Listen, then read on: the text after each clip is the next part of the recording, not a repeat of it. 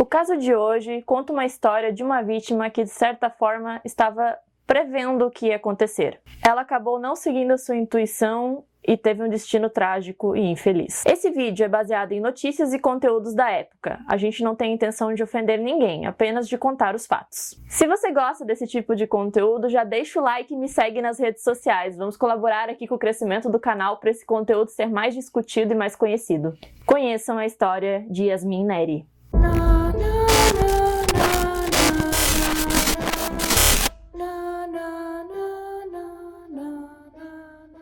Yasmin Neri era uma jovem de 16 anos na época dos fatos. Ela morava em Araraquara, na Zona Norte. Assim como qualquer adolescente, ela gostava muito de música, de filmes, de séries, e ela falava bastante sobre isso nas redes sociais, eram as coisas que ela mais gostava de conversar com as pessoas. Ela também era muito estudiosa e muito inteligente. Com isso, ela tinha conseguido até uma bolsa de estudos em uma instituição particular da cidade, com uma bolsa de 100%. Os pais delas ficaram totalmente orgulhosos disso, porque ela era uma menina muito dedicada e parecia ser muito feliz. Os pais dizem que ela não era muito de sair, ela tinha poucos amigos, e quando ela saía, ela ou ia nos eventos do SESC da cidade, que ocorriam eventos culturais, esportivos, ou ela ia na casa de algum amigo mais próximo. Ela também gostava muito de passar o tempo dela na internet. As notícias do que ocorreu também envolvem esse tipo de evento que a Yasmin frequentava. No dia 8 de junho de 2019, aconteceu um evento ao lado do Teatro Municipal da cidade.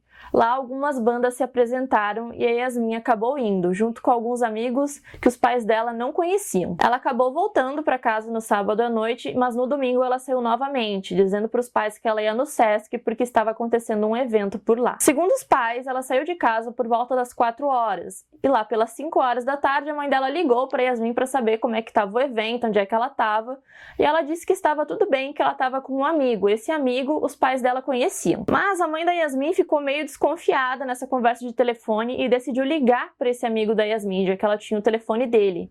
Então ela descobriu que ele não estava com a Yasmin naquele dia. O porquê da Yasmin ter mentido estar com esse amigo também nunca foi revelado. Naquele dia, Yasmin não voltou para casa nem durante a tarde e nem durante a noite. Os pais dela ficaram desesperados, então começaram a procurar a menina nos lugares que ela costumava ir e também ligar para os amigos e conhecidos dela. Mais tarde chegou a informação que ela foi avistada no bairro Hortências, que fica bem longe de onde ela morava, ao lado de outro adolescente. Os pais decidiram investigar as redes sociais da menina e descobriram que ela falava com um menino mais velho, de 17 anos, e que ela parecia estar gostando desse menino. Nessas conversas também, eles descobriram que eles haviam marcado um encontro. A família dela conseguiu contato com esse menino.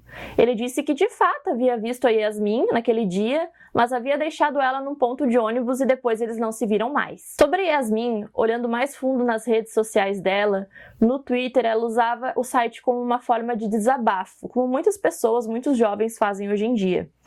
Ela acabou relatando problemas de autoestima, de autoconfiança, entre outros. Na maioria das vezes ela acabava relatando ter dificuldade em lidar com as pessoas, em se enturmar, e isso acabava deixando a menina muito triste.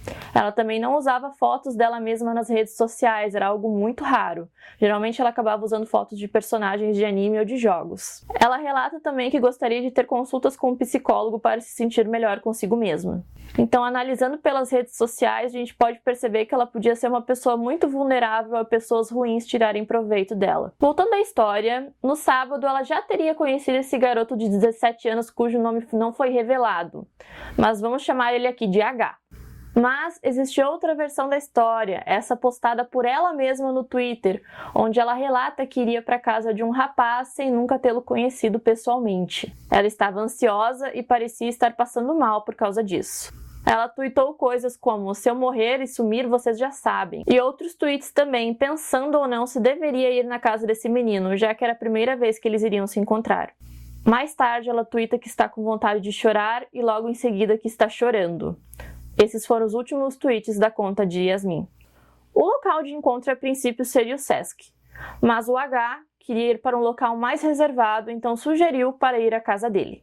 A polícia foi à casa de H junto à família para questionar essa história e não demorou muito para o garoto confessar. Ele disse que os dois estavam sozinhos na casa de H quando ele atacou Yasmin com um mata-leão. A menina, por sua vez, tentou se defender com uma faca. Mas ele, infelizmente, conseguiu desacordá-la, cortou sua garganta, esquartejou seu corpo e espalhou pedaços em mochilas e sacos em diversos pontos da cidade. Perguntado se ele havia agido sozinho, ele disse que não, que a sua namorada de 17 anos o havia ajudado a se desfazer do corpo.